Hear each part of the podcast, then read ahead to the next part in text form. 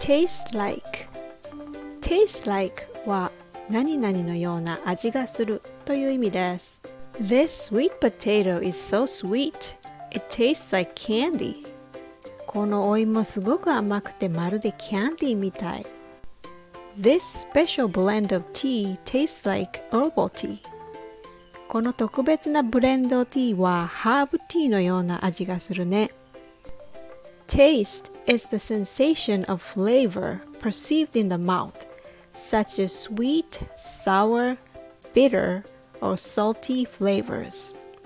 It's detected through taste buds on our tongue. There are many ways to describe taste. I like curry for its beautiful blend of spices like turmeric, cumin, and coriander that gives deep, earthy, savory taste. Don't forget to mention garlic and ginger and hot pepper to add more excitement to the dish. Oh, I'm getting hungry now. Thanks for listening.